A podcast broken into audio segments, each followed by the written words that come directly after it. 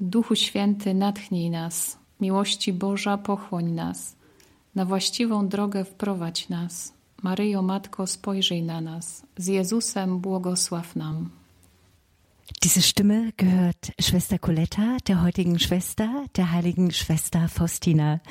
Die Sprache, die Sie eben gehört haben, ist Polnisch und das Gebet lautet übersetzt in etwa ja, das war ein Gebet äh, zum Heiligen Geist. So, Heiliger Geist, äh, gib uns dein, dein Licht.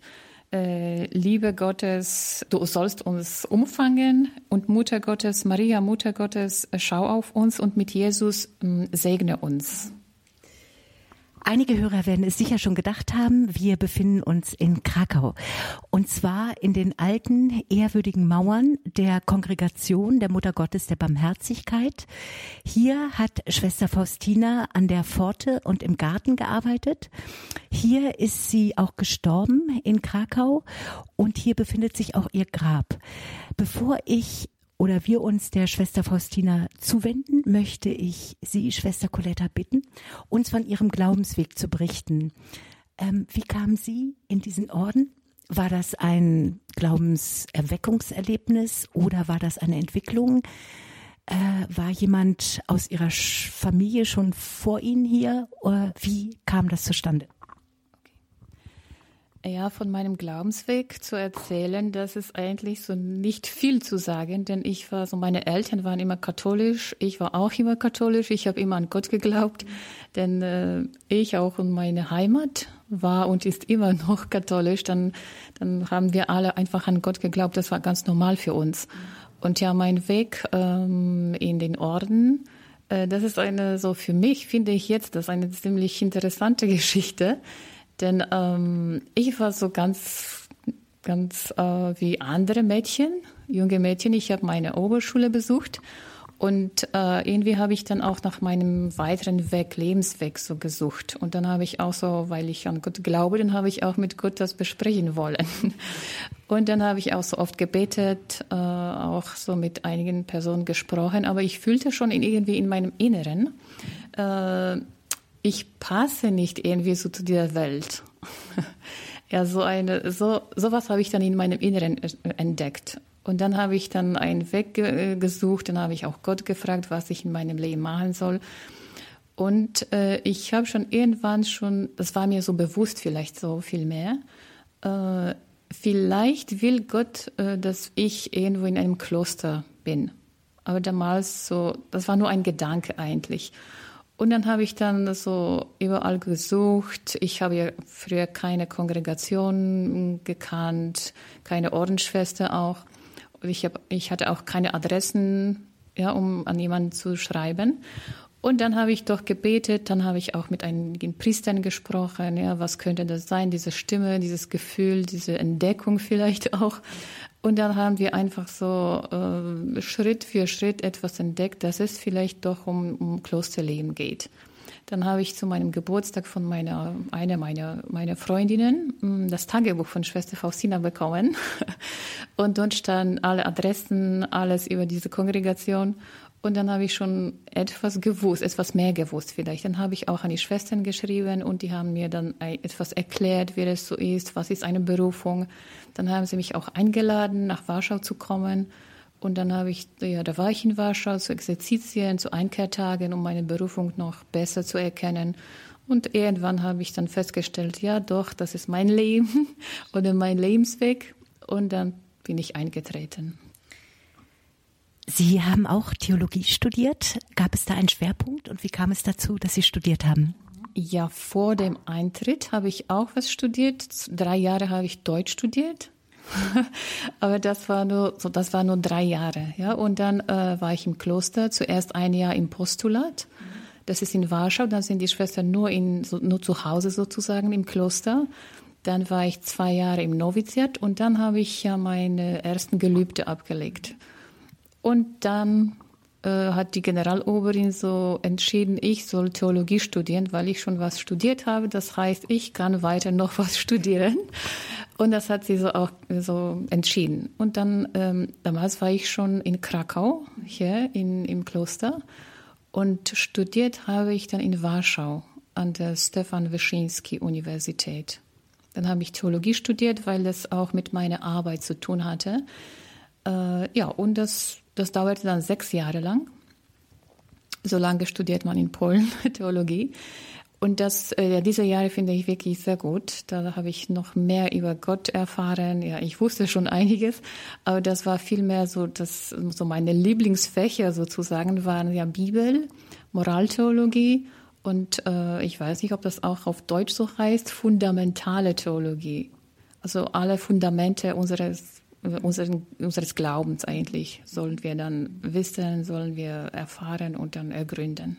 Ja, das, diese Jahre, diese sechs Jahre, das war wirklich eine sehr schöne Zeit für mich. Mhm. Was sind heute Ihre Aufgaben in diesem Kloster? Ja, ich habe schon gesagt, ich habe Theologie studiert, weil das mit meiner Arbeit zu tun hat. Und äh, meine Aufgaben hier im Kloster, das ist vor allem so Arbeit im Verein, Faustinum. Das ist ein Verein für Apostel der Barmherzigkeit Gottes, also für alle Personen, die sich für die Spiritualität der heiligen Schwester Faustina so interessieren. Dann äh, machen wir so Treffen, Einkehrtage, Exerzitien für diese Person. Wir haben auch so ein Ausbildungsprogramm vorbereitet.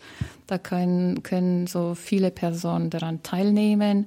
Äh, in, diesem, in dieser Ausbildung dann geht es vor allem darum, dass wir Schwester Faustina oder ihr inneres Leben vielleicht besser kennenlernen, ergründen, wie sie was gemacht hat, warum sie auf Jesus so vertrauen konnte, wie ihre Spiritualität war, wie ihr Leben eigentlich war und äh, äh, auch was wir machen können, damit wir auch auf Gott vertrauen, so gewinnen oder lernen eigentlich.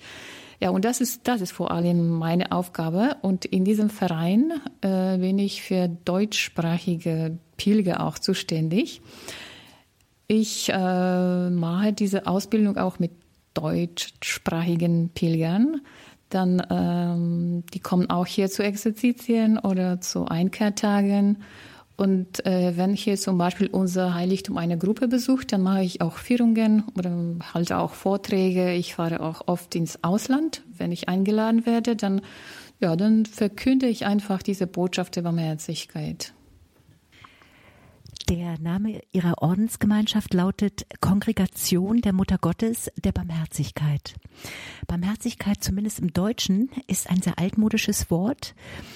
Ich habe damit manchmal auch Schwierigkeiten. Für mich hat es manchmal auch etwas Herablassendes an sich. Ich erbarme mich und ähm, habe eine Haltung sozusagen von oben nach unten. Ich erbarme mich hinab. Und das ist ja eigentlich das Gegensätzliche von Johannes Kapitel 8, Vers 7. Wer von euch ohne Sünde ist, der werfe den ersten Stein. Können Sie uns Ihre Definition des Wortes Barmherzigkeit verraten und verstehen Sie meinen Einwurf? Ja, Barmherzigkeit ist, das sagt man auch so heute nicht so modisch, ja, oder altmodisch ist das. Viele denken auch so. Aber das, so, das finde ich so, ja. Das hängt davon, also, oder das hängt ja vielleicht damit, wie man wirklich so persönlich dieses Wort versteht. Barmherzigkeit kann man genauso verstehen. Dann mache ich was für einen Armen oder ich, äh, ja, ich bin der Bessere oder die Bessere und der Arme ist dann so, den muss ich einfach helfen, ja. Und das ist Barmherzigkeit. Aber das ist nur, so würde ich sagen, eine Seite vielleicht oder ein Teil der Barmherzigkeit. Und viele denken so, weil sie vielleicht auch eine falsche ähm, Vorstellung von Barmherzigkeit haben. Wenn wir Jesus schauen oder Jesus so Evangelien vielleicht betrachten, dann sehen wir, dass Jesus hat viel gemacht und wir nennen ihn barmherziger, ja, Jesus. Und dass äh, bei ihm ging es nicht nur darum, ja, dass er jemandem was gibt, er hat ja, so zum Beispiel für mich, ich finde, Barmherzigkeit sehe ich vielleicht oder erkenne ich, entdecke ich am besten oder am meisten. Zum Beispiel, wenn es um göttliche Barmherzigkeit ist, dann äh, in Vergebung. Ja? Wir machen was, was nicht so gut ist, was vielleicht, oder wir sündigen einfach und wir können jederzeit so zu Gott kommen und sagen alles und der, wir können sicher sein, er wird uns alles vergeben, ja. Er sagt, er wird uns nicht verurteilen oder, weiß ich nicht, verdammen noch, sondern er sagt immer, ich äh, oder so wie Jesus zu dieser Frau genau, ja. Hat dich jemand verurteilt oder was gemacht? Nein, niemand, ja. Nur wir Menschen mal so. Aber wenn wir Jesus so besser kennenlernen, dann ähm, können wir von ihm wirklich so diese, nicht die richtige, aber vielleicht doch, ja, diese wahre Barmherzigkeit lernen, ja, was das ist. Und für mich ist das eigentlich so, es, in Vergebung ist das zu sehen, kommt das vielleicht zum Ausdruck. Und dann auch, ähm, letztens hat mich das so ähm, sehr beschäftigt, ja, ganz besonders in dieser Fastenzeit und äh, bei den Ostern ganz besonders. Das habe ich auch so erfahren. Äh, die Liebe Gottes, die wirklich so fast so, verstehen Sie mich richtig, das ist nur meine Entdeckung, mm, die Liebe Gottes, die so fast zu Menschen größer ist als zu Jesus. Denn Gott liebt den Menschen so sehr, obwohl der Mensch so ist, wie er ist, dass er Jesus sendet und sagt, äh, du wirst alle Menschen erlösen. Ob sie das wissen oder nicht wissen, annehmen oder nicht annehmen, ja, dann, äh, dann machst du das für sie, weil sie mir so, so wichtig sind. Ich will sie alle im Himmel haben. Und Barmherzigkeit, hier sehe ich das eigentlich. Das ist so eine große Liebe, die einen Menschen nicht so mh, alleine lässt oder im Stich lässt oder einfach, ja, das ist egal, was du machst, du hast jetzt gesündigt oder du hast was gegen mich gemacht, dann lasse ich dich einfach alleine. Nein, Gott macht immer alles nur für den Menschen aus Liebe zu ihm. Und das ist für mich, das, das bewundere ich auch bei Gott, wie er so, wie viel Geduld er mit uns hat und wie viel Liebe er hat. Ja? Er macht nur Gutes für uns und mir so eine größere Liebe kann man wahrscheinlich nicht haben. Das versuche ich auch zu lernen. Aber ich entdecke das immer wieder, ja, immer wieder aufs Neue. Und das ist für mich, wissen Sie, so eine Definition, das wäre so, äh, das ist das und das und das. Und äh, manchmal habe ich das, früher habe ich das auch so gedacht, was ist das, dann werde ich danach leben. Das ist eine Regel und dann werde ich das machen und das ist Barmherzigkeit. Aber das, das hat eigentlich so gescheitert. und jetzt äh, habe ich so vor langem schon vielleicht mh, hm, sowas entdeckt. Jesus sagte auch zu einem Pharisäer wahrscheinlich, äh, Schema Israel, als er nach dem größten, nach dem größten Gebot gefragt hat, ja, dann sagt Jesus Schema Israel, also höre Israel. Und dann habe ich das auch so verstanden. Ich soll nicht so irgendwelche hm, Regeln, so strenge Le Regeln haben, sondern ich soll immer hören, was Gott von mir ähm, verlangt oder sich wünscht, ja. Und dann er wird mir was zeigen. Er gibt mir einen Tag, er gibt mir Menschen und dann er wird mich auch schon leiten und sagen, was ich für diese Menschen Gutes auch machen kann. Ja, und Vergebung vielleicht äh, ein Trost, äh, weiß ich, Trost vielleicht oder einige Worte der Vergebung, das ist auch Barmherzigkeit. Egal wer was macht, ich soll ihm auch so meine Liebe zeigen und auch ähm, Vergebung zeigen und Barmherzigkeit zeigen. Und das ist, ich lebe nicht oder ich sage nicht, barmherzig in meinem Leben bedeutet das und das und das, sondern vielmehr äh, dieses höhere Israel und dann weiß ich, wer was braucht. Wenn ich so strenge Regeln habe, dann muss ich allen das Gleiche geben, ja. Und wenn ich einen Menschen sehe, der etwas anderes braucht, dann kann ich für ihn auch was anderes tun. Und das ist auch Barmherzigkeit. Jesus hat auch nicht so, äh, äh, wie soll ich das sagen, so, so genannt, das und das sollt ihr tun. Sondern Jesus hat zum Beispiel zur Schwester Faustina auch gesagt, du sollst Barmherzigkeit so durch Tat, Wort und Gebet ja, ausüben. Und das hat sie auch gemacht. Mehr hat er nicht gesagt, ja. Und da können wir Taten, Worte und Gebete nutzen. Einfach.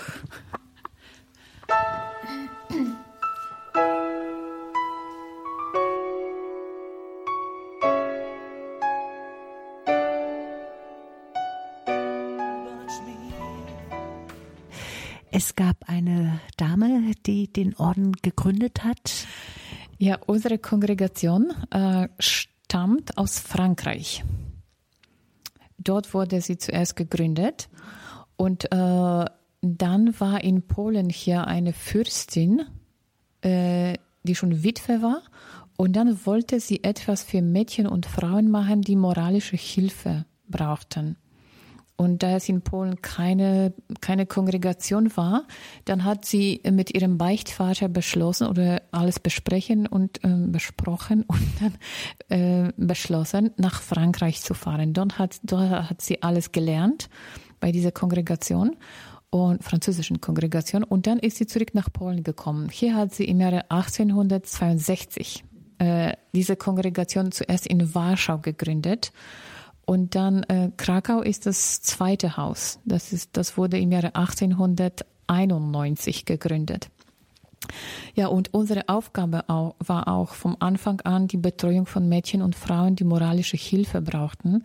Und äh, wir, war, wir standen immer unter dem Schutz sozusagen der Mutter Gottes der Barmherzigkeit. Und die Mutter Gottes der Barmherzigkeit wurde in unserer Kongregation sehr verehrt. Und äh, ja, das machen wir auch heute. Diese Aufgabe machen wir auch heute. Hier in Krakau zum Beispiel ist ein großes Zentrum für Mädchen. Äh, sie besuchen hier auch Schule, dann ähm, können auch einen Beruf lernen. Und hier sind ja fast 80 Mädchen, die wir, die wir betreuen. Das ist alles geschlossen. Ja? Aber sie haben hier alles, was sie nur zur Entwicklung brauchen und was, was sie brauchen, um moralisch ja, zu, besser zu leben. Diese Mädchen, die, also am Anfang waren das vor allem Prostituierten da, diese Person haben wir betreut. Und jetzt sind das nicht mehr so Prostituierten, das sind jetzt Mädchen, die aus so sozial schwachen Familien kommen. Die Familien haben meistens so verschiedene große Probleme, äh, Alkohol, Arbeitslosigkeit, Drogen, alles Mögliche. Und weil die Familien so sind, dann haben die, die Mädchen auch so keinen guten Start sozusagen, ja, ins Leben. Dann wollen wir ihnen zeigen, man kann auch anders, ja leben und man soll es auch lernen. Und dann versuchen wir ihnen auch zu helfen. Und sie bleiben hier bei uns so drei, vier oder fünf Jahre. Es hängt davon ab, in welchem Alter sie zu uns kommen. Dann besuchen sie Schulen, Grundschule, ähm, Gymnasium, eine Oberschule oder Berufsschule auch.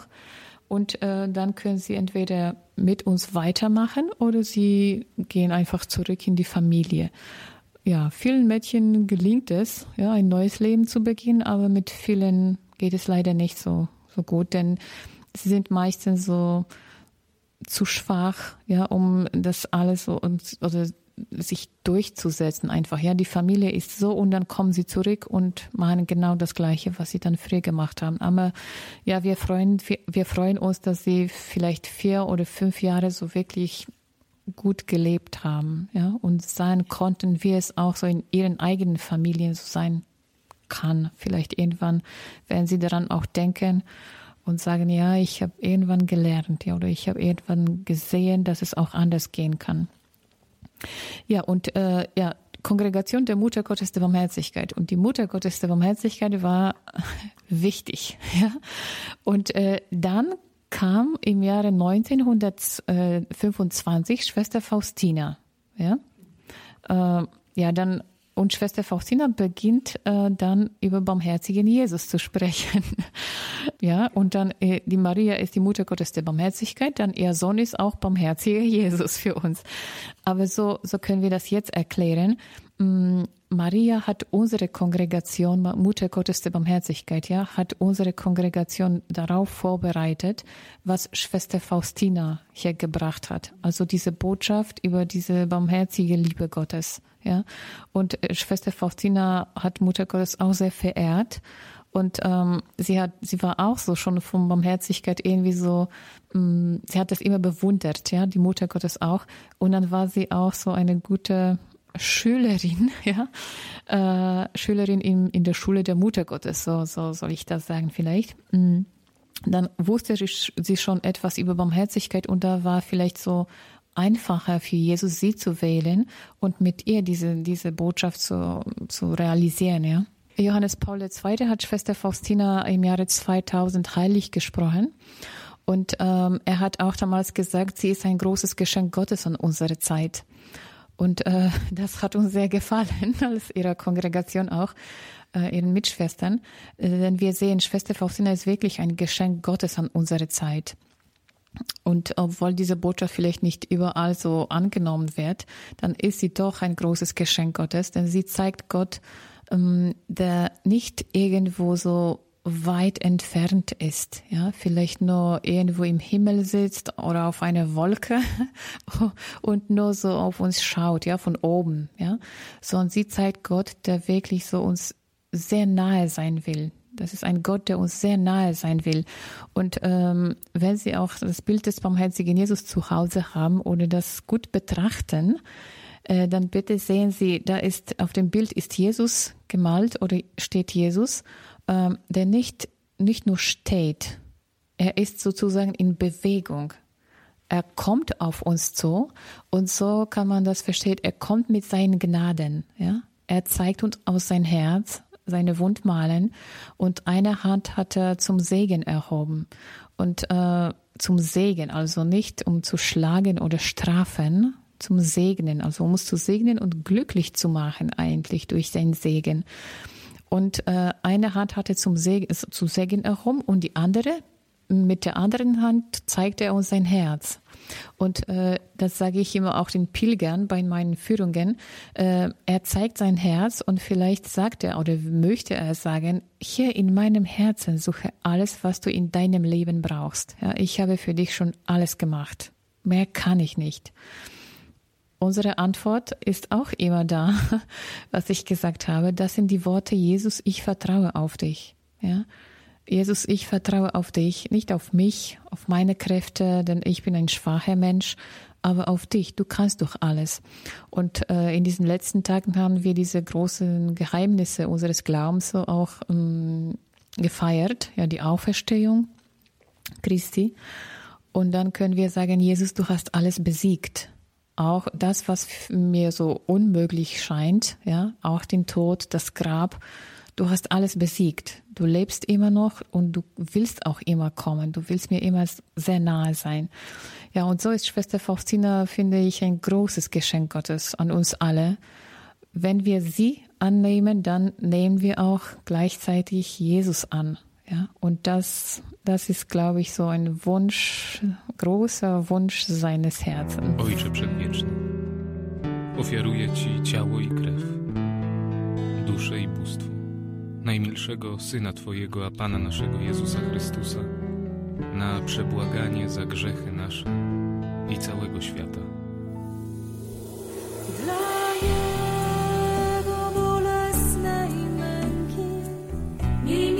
Miłosierdzie dla nas i całego świata.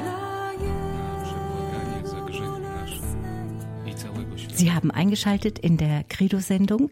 Wir sind im Gespräch mit Schwester Coletta Frankowiak von der Kongregation der Mutter Gottes der Barmherzigkeit und sprechen über die heilige Schwester Faustina und die göttliche Barmherzigkeit. Jesus hat zu der heiligen Schwester Faustina gesagt, versenke dich in meine Geheimnisse und du wirst die Tiefe meiner Barmherzigkeit zu allen Geschöpfen ergründen. Versenken Sie sich manchmal in die Geheimnisse und können Sie uns vielleicht eine geistige Übung mit auf den Weg geben? Ja, das mache ich auch ähm, nicht nur deswegen, weil ich Ordensschwester bin.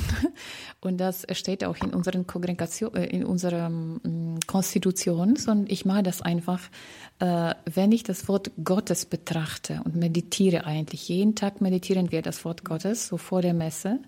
Äh, dann erkenne ich das. Und ähm, irgendwann, so irgendwann am Anfang meines Klosterlebens, habe ich ähm, so mehrere Monate den Text äh, vom barmherzigen Vater oder vom verlorenen Sohn meditiert. Und das hat mir, dann hat mir dieser Text gezeigt, wie groß die Barmherzigkeit Gottes ist. Und jetzt, so kann man sagen, wenn man so jeden Tag das äh, Wort Gottes meditiert oder betrachtet, dann sieht man schon so eigentlich so als aus der Perspektive der Barmherzigkeit. Alles, was da steht, das zeigt, wie barmherzig Gott ist, ja, wie groß seine Liebe zu uns Menschen ist. Und das ist ja, das ist meine, ja, meine Weise des, so, des Betens vielleicht, ja, mit des, der Meditation, ja. So mache ich das. Können Sie uns einige ähm, Worte zur Biografie der heiligen Schwester Faustina verraten? Ähm, sie hat ja relativ kurz gelebt, sie ist nicht alt geworden.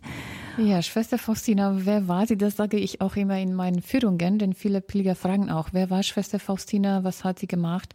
Ja, Schwester Faustina äh, sie war nur 33 Jahre alt, als sie gestorben war. Dann war sie wirklich eine, ein, eine junge Frau, eine junge Schwester.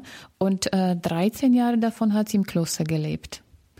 Dann ähm, als junges Mädchen hat sie auch ihr Elternhaus verlassen. Ich glaube, das war, als sie 15 war. Und dann äh, wollte sie ein bisschen Geld verdienen als Dienstmädchen. In verschiedenen Fam Familien hat sie gearbeitet, in Łódź vor allem. Und dann, äh, als sie 20 Jahre alt war, dann äh, wollte sie ins Kloster eintreten.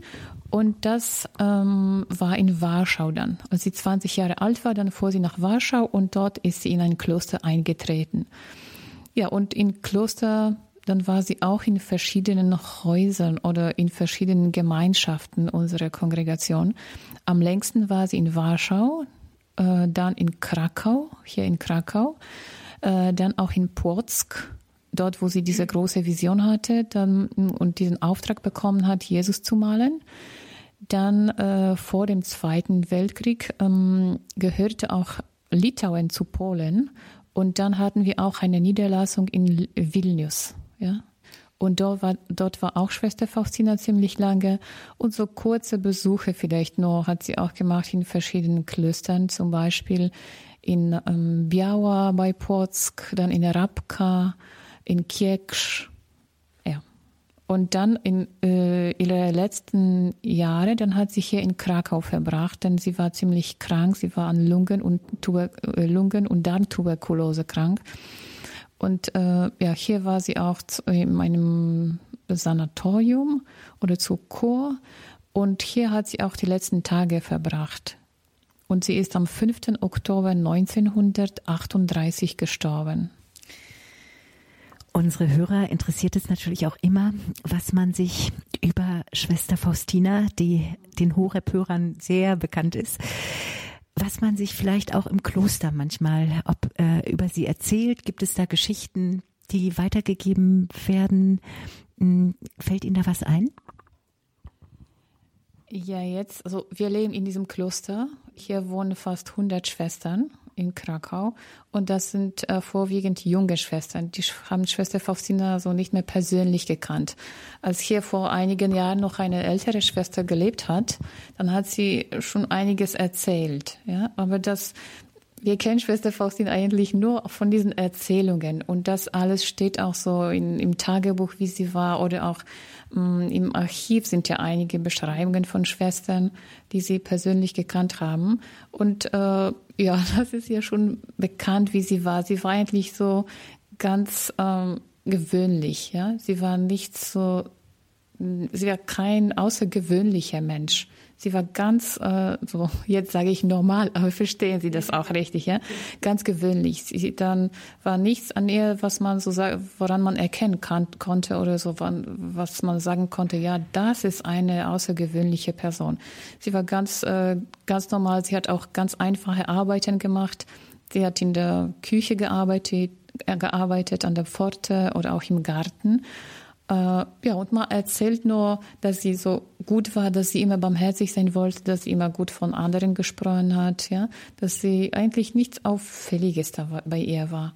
Und wir kennen nur Schwester Faustina so, oder wenn eine Schwester was, was gelesen hat, dann sagt sie aber so nicht so so laut, so allgemein, ja, sondern nur wir erzählen, was wir oder wie wir Schwester Faustina, wie jede Schwester persönlich, wie vielleicht Schwester Faustina so sieht, erkennt, empfindet. Ja, das ist, das ist nur für uns zum Beispiel. Ich frage dann doch noch mal, wenn Sie eine Malerin wären und ein Porträt von ihr anfertigen würden, zeichnen würden, ähm, was für ein Gesicht käme da zum Vorschein? Wäre das vielleicht ein kindliches Gesicht oder ich empfinde zum Beispiel, wenn ich das Tagebuch von ihr lese, einerseits auch dieses ganz große Vertrauen, dieses sogenannte kindliche Vertrauen, so rein, so pur und dann aber auch ganz kluge Sätze. Manchmal, sie spricht zum Beispiel von der Nachdenklichkeit der Seele. Das ist ein Satz, den ich so noch nie gelesen habe und den ich wundervoll finde. Was für ein inneres Bild hätten Sie eher von ihr? Also ich bin ja keine Malerin, das kann ich auch nicht. Äh, ich mag vielleicht viel mehr mit den Worten, ja, zu malen. Und ähm, ja, ich kann dir so zuerst sagen, äh, nicht alle Bilder, die von Schwester Faustina gemalt werden, gefallen mir. Einige zeigen sie irgendwie so ziemlich merkwürdig, würde ich auch sagen. Oder sie drücken gar nichts aus, ja. Das ist nicht Schwester Faustina. Und ähm, seit kurzem erst ist bei uns in der Kapelle so ein schönes Bild der heiligen Schwester Faustina. Das befindet sich unter dem Gnadenbild von ja. barmherzigen Jesus. Und so ein Gesicht von Schwester Faustina oder so seine Gestalt, äh, das gefällt mir. Und das, das ist so eine reife Frau, ja, äh, die wirklich so viel mh, mm, vom inneren Ruhe hat. Und das sieht man auch in ihren Augen und in ihrem Gesicht. Äh, sie weiß schon, was ihr Ziel ist, äh, für wen sie lebt. Und sie weiß, ähm, dieses Gesicht, vielleicht drückt das aus, ähm, sie weiß, auf wen sie vertraut hat, ja, mit wem sie auch so verlobt ist, ja, wen sie liebt und dass, dass sie auch geliebt ist. Da ist ja ganz viel Ruhe in ihr und das zeigt auch, das gibt mir auch so viel Kraft. Ja, wenn ich auf Gott vertraue, dann äh, kann ich auch so viel Ruhe haben, ja, so viel innere Ruhe haben. Und das, ja, Sie können das nicht sehen leider, aber das ist sein Gesicht, das wirklich so mit ganz viel Ruhe und ähm, ja, Vertrauen ähm, zu uns also schaut oder auf uns schaut äh, und zu uns kommt oder vor uns steht. Ja, so ein, so ein Bild würde ich wirklich vielleicht auch malen. Ja, ja, das ist, ja, Schwester Faustina ist für mich so jemand, nicht so, ähm, so süß, süßes Gesicht oder so ein kindliches Gesicht. Nein, sowas nicht. Das gefällt mir auch nicht. Sondern vielmehr so eine wirklich reife Frau, die wirklich weiß, was sie im Leben ähm, vorhat, was sie schon gemacht hat und wohin sie geht und wo ihr Ziel ist. Ja, so entschieden auch, äh, das zu machen, was Gott ihr so, was Gott von ihr vielleicht erwartet. Ja, dann müssen Sie vielleicht einmal nach Krakau kommen, um dieses Bild zu sehen. Ja. Die Kapelle ist wirklich einmalig schön und man möchte sie auch gar nicht mehr verlassen. Ich habe das Bild auch gesehen. Ich finde es auch sehr, sehr berührend. Ihre Beichtväter haben, glaube ich, eine große Rolle für Sie gespielt. Hm, können Sie dazu noch mal was sagen? Ja, Schwester Faustina, ähm, weil sie so einen Auftrag von Jesus bekommen hat, dann äh, brauchte sie auch immer so eine Bestätigung sozusagen von der Kirche. Und Beichtväter waren für sie so wie fast wie Gott, ja. Äh, wenn sie etwas gesagt haben, ja, das stimmt, Schwester, was Sie sagen und was Sie sehen, dann wusste sie, okay, das hat die Kirche schon anerkannt. Und äh, ja, die Beichtväter waren für sie so wichtig, weil sie dann mit ihnen alles besprochen, ja, besprechen wollte und besprochen hat auch. Und äh, wenn sie sagten, das dürfen sie nicht sagen oder das dürfen sie nicht so nennen oder das stimmt nicht, vielleicht äh, ist das nur ein, eine Vorstellung von ihnen, dann hat sie immer, dann war sie immer gehorsam. Und dann hat sie gesagt, okay, die Kirche sagt also, nein, das stimmt nicht, das darf ich nicht machen, das werde ich auch nicht machen. Obwohl Jesus manchmal auch gesagt hat, das sollst du. Dann wollte sie immer von ihren Beichtvätern ja, wissen, ob das wirklich, ob sie das wirklich weitermachen soll oder nicht. Und sie hatte auch zwei Beichtväter. Einen hatte sie äh, in Vilnius. Äh, das war Professor Michał Sopoczko. Der ist auch ein Seliger jetzt. Und äh, der zweite hieß ähm, Josef Andrasch. Und der war hier in Krakau, ihr Beichtvater. Und äh, ja, manchmal hat einer und der andere auch so, die haben zusammengearbeitet sozusagen. Am Anfang haben sie zusammen was besprochen, wie sie Schwester Faustina so weiterhelfen konnten. Ja, aber sie schätzte sie sehr und das brauchte sie auch. Sie hat ja jahrelang auch darum gebeten, dass Gott ihr einen guten Beichtvater schenkt oder auch Seelenführer. Und das hat sie dann auch so in Professor Sopoczko entdeckt und in Josef Andrasch, Pater Josef Andrasch. Durch sein schmerzhaftes Leiden. Habe Erbarmen mit uns und mit der ganzen Welt. Durch sein schmerzhaftes Leiden. Habe Erbarmen mit uns und mit der ganzen Welt. Durch sein schmerzhaftes Leiden. Habe Erbarmen mit uns und mit der ganzen Welt.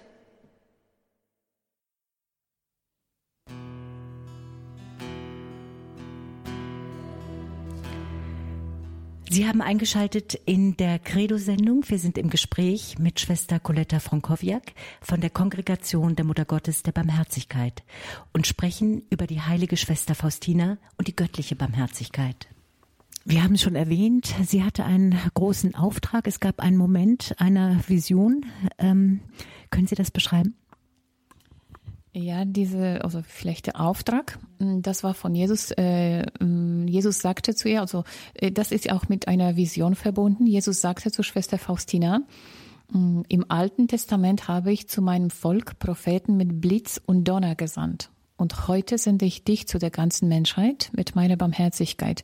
Und ich will, ich will die Wunde Menschheit nicht strafen, sondern sie gesund machen und sie an mein barmherziges Herz drücken. Und äh, ja, dieser Auftrag, dass hier ging es darum, dass Schwester Faustina eigentlich in die ganze Welt gehen sollte und allen über diese barmherzige Liebe Gottes verkünden sollte. Aber das durfte sie einfach nicht. Ja, sie war im Kloster.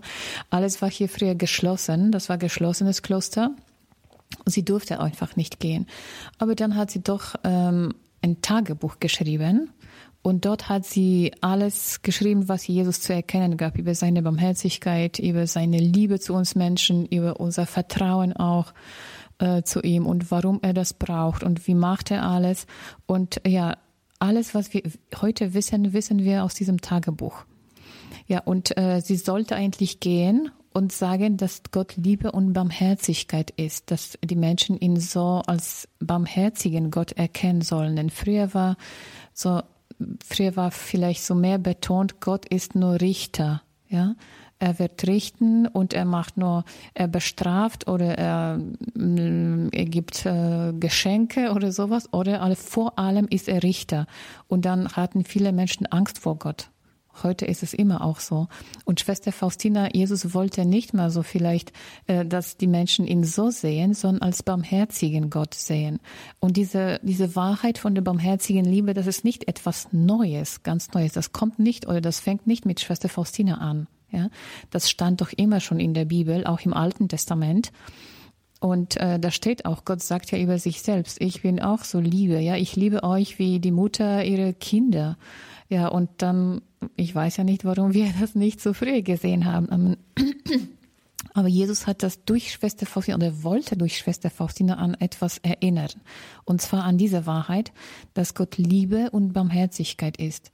Und er hat auch gesagt, bevor ich als Richter komme, äh, sende ich jetzt den Tag der Barmherzigkeit. Und wir sollen alle an seine Barmherzigkeit glauben und dann mh, mm, ihm Vertrauen schenken. Und äh, ja, Schwester Faustina soll an diese Wahrheit erinnern und uns zu Gott führen, der, vor dem wir keine Angst haben sollen. Ja? Denn er ist wirklich gut, er ist barmherzig und er will nur Gutes für uns.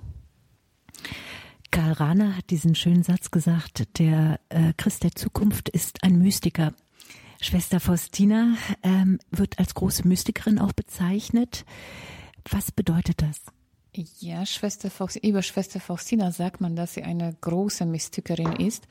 Ja, und das stimmt auch. Das sehen wir auch. Das haben viele Theologen auch äh, so ergründet, auch beschrieben, dass sie wirklich eine der größten Mystikerinnen ist. Und ja, was, wie kann man das heute ja auch beschreiben? Manchmal fragen auch die Menschen, was kann uns Schwester Faustina geben? Oder was können wir, wie können wir sie dann, oder was können wir von ihr lernen? Wenn sie Mystikerin ist, dann, äh, was können wir davon haben? Dann, äh, wissen Sie, äh, ja, viele Menschen denken oder haben vielleicht so eine Vorstellung von Mystik, das ist etwas nur für Personen des geweihten Lebens oder da muss man irgendwo im Kloster sein, da hat man vielleicht irgendwelche Visionen, Offenbarungen, da hört man irgendwelche Stimmen von Gott oder von Heiligen und das ist Mystik. Aber ja, das ist vielleicht so das stimmt ja vielleicht nicht ganz, vielleicht nur ein Teil davon stimmt, aber Schwester Faustina als Mystikerin, sie zeigt uns, oder dieser Satz könnte vielleicht bei ihr so, so was bedeuten, man kann auch ganz schön im Alltag leben, egal im, im Kloster, in einer Familie, irgendwelche Arbeiten machen, denn Schwester Faustina war auch nicht so, das war kein kontemplatives Kloster. Sie hat in der Küche gearbeitet, an der Pforte und im Garten. Ja, sie hat ja nur schwierig gearbeitet oder schwere Arbeit, ja, gemacht. Und doch in dieser oder zwischen ja, diesen Arbeiten war sie auch eng mit Gott verbunden. Und sie zeigt, also Schwester Faustina zeigt, mystisch zu sein bedeutet nicht äh, irgendwo in einer so einem Klosterleben, sondern mitten im Leben kann man auch mystisch leben. Und das heißt, Mystik, eine Mystikerin oder ein mystisch zu leben heißt, ich will mein Leben mit Gott führen. Und wenn ich alles mit Gott mache, dann heißt es, ich bin mit ihm eng verbunden. Und das ist für mich Mystik. Ja? Nicht nur irgendwelche Visionen, das hatte sie auch. Aber dann hat sie auch selber irgendwo im, im Tagebuch geschrieben, nicht das oder diese Gaben, also Offenbarungen, Visionen, irgendwelches Lesen in den menschlichen Seelen oder noch was, äh, das macht meine Seele schön und vollkommen, sondern mein, meine innere Beziehung mit Gott.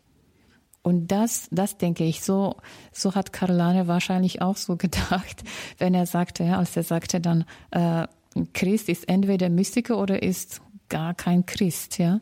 Und ja, entweder leben wir mit Gott in unserem Alltag oder sind wir keine Christen auch, ja, denn Gott will nicht nur in unseren Kirchen sein, ja, einmal in der Woche besucht sein oder werden, sondern auch in unserem Alltag sein. Schwester Faustina zum Beispiel, sie schrieb äh, im Tagebuch, mit ihm gehe ich überall, mit ihm mache ich überall. Ich gehe in die Arbeit, ich, ich gehe in die Pause, ich gehe äh, zur Erholung, ich, ich gehe in mein Zimmer, mit ihm bin ich überall. Alles, was ich mache, egal wo ich bin, ich bin immer mit Gott. Und das lernt Schwester Faustina, also das lehrt Schwester Faustina. Ja, von ihr können wir das lernen. Wir können Mystiker sein, aber ja, im Alltag. Wir, sind, also wir sollen nicht irgendwo hingehen, flüchten, fliehen, ja, sondern ganz zwischen, so, oder unter, in, mit unseren, ähm, mit unseren Aufgaben, Problemen, Schwierigkeiten, auch schönen Freunden und Freuden auch. Dort sollen wir auch mit Gott sein. Und das ist so Mystik im Alltag vielleicht. Könnte man sagen, eine liebende Vereinigung mit Gott? Ja, genau, denn Gott ist die Liebe und wir können mit ihm nicht anders verbunden sein als durch Liebe, ja. Unsere Liebe ist ja klein und ja nicht vollkommen, aber äh, Schwester Faustina hatte auch so eine schöne, so eine schöne Praxis, würde ich sagen. Sie wollte immer mit Gott verbunden sein und das war so eine innere mh, geistliche Übung für sie, so eine innere Praxis. Äh, das hat sie lebenlang gemacht und dann sagte sie immer, ich verbinde mich jetzt mit Gott der, mit Jesus, der in meinem Herzen lebt oder verweilt. Und äh, ich sage ihm zum Beispiel, äh, dann wollte sie vielleicht für etwas danken oder mit ihm etwas so ihm einfach, äh, ihm einfach etwas sagen. Mm, ja, und so hat, war sie immer mit ihm so durch Liebe verbunden. Oder sie machte zum Beispiel nach dem ähm, Erwachen oder Aufstehen, machte sie immer sowas wie, heute will ich alles aus Liebe zu Jesus machen. Und das war so ein Anliegen oder so eine Intention vielleicht viel mehr für alles, was sie im Alltag machen wird, für äh, alles, was oder mit allen Menschen, mit welchen Menschen sie dann äh, so zusammen war, dann wollte sie immer nur aus Liebe, ja, mit ihnen sein. Und so wie Jesus. Und nur durch Liebe kann man mit Gott vereinigt werden oder verbunden sein, denn nicht äh, durch unsere Gedanken, ja, nicht durch unsere, weiß ich nicht, Vorstellungen, Ideen oder noch was anderes. Nur Liebe zählt eigentlich. Sie war, glaube ich, auch ein Vorbild ähm, in dem Würdigen der kleinen Dinge, obgleich sie am Ende diese große Heilige geworden ist, hat sie eine ganz große Aufmerksamkeit auch immer in diesen kleinen Dingen gehabt. Ja, sie äh, sie hat ja, so war eine einfache Schwester. Sie hat ja nur drei Jahre in der Grundschule gelernt und dann hat sie auch so äh, Gott in allen diesen kleinen Dingen entdeckt. Denn viele Menschen suchen heute so große Gelegenheiten, ja. Alles, wo sie, was groß ist, das heißt für sie, da ist sicher Gott. Irgendwelche Offenbarungen, irgendwelche äh, Visionen, da jemand hat, dann dort suchen die Menschen Gott. Und Schwester Faustina zeigt uns, Alltag besteht vor allem aus diesen kleinen Dingen aus diesen kleinen Momenten, Minuten, Stunden vielleicht, kleinen Taten, kleinen Tätigkeiten. Und dort sollen wir auch Gott suchen. Einmal habe ich so äh, in einem Buch gelesen, ich weiß jetzt nicht mehr, wer das ges gesagt hat. Da hat jemand so diese kleinen Dinge einfach so Sakrament äh, dieses Momentes genannt. Und das heißt Sakrament, das, das ist etwas, wo wir Gott so ganz persönlich und fast intim begegnen, ja.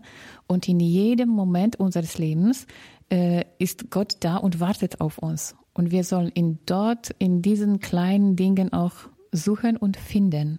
Nicht irgendwo, denn sonst können wir sagen, ja, Gott wartet auf mich in meinem Zuhause, aber ich bin nicht da, ja.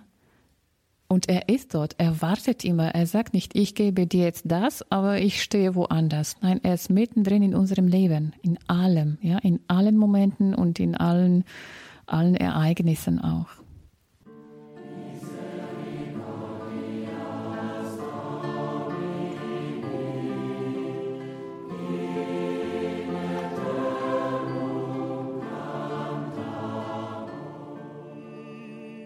In der heutigen Credo-Sendung ging es um die Sendbotin der göttlichen Barmherzigkeit, die heilige Schwester Faustina.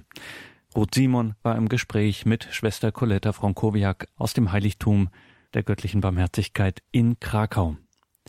Auf zwei Dinge müssen wir hier unbedingt noch hinweisen am Ende der Sendung, weil das auch im Gespräch ein Thema war. Zum einen der Verein Faustinum, dieser Verein schließt Priester, Personen des geweihten Lebens und Laien zusammen, die in Zusammenarbeit mit der Kongregation der Mutter Gottes der Barmherzigkeit der Welt die barmherzige Liebe Gottes durch das Zeugnis des Lebens, durch Tat, Wort und Gebet verkünden. Und wenn auch Sie sich dafür interessieren, für diesen Verein Faustinum, schauen Sie einfach in das Infofeld zur Sendung im Tagesprogramm. Unser Hörerservice hat auch einige Informationen für Sie bereit in Deutschland erreichbar unter der 08328 921 110. Schwester Coletta wird auch beim Kongress, beim diesjährigen Barmherzigkeitskongress in Paderborn dabei sein, 11. bis 13. September.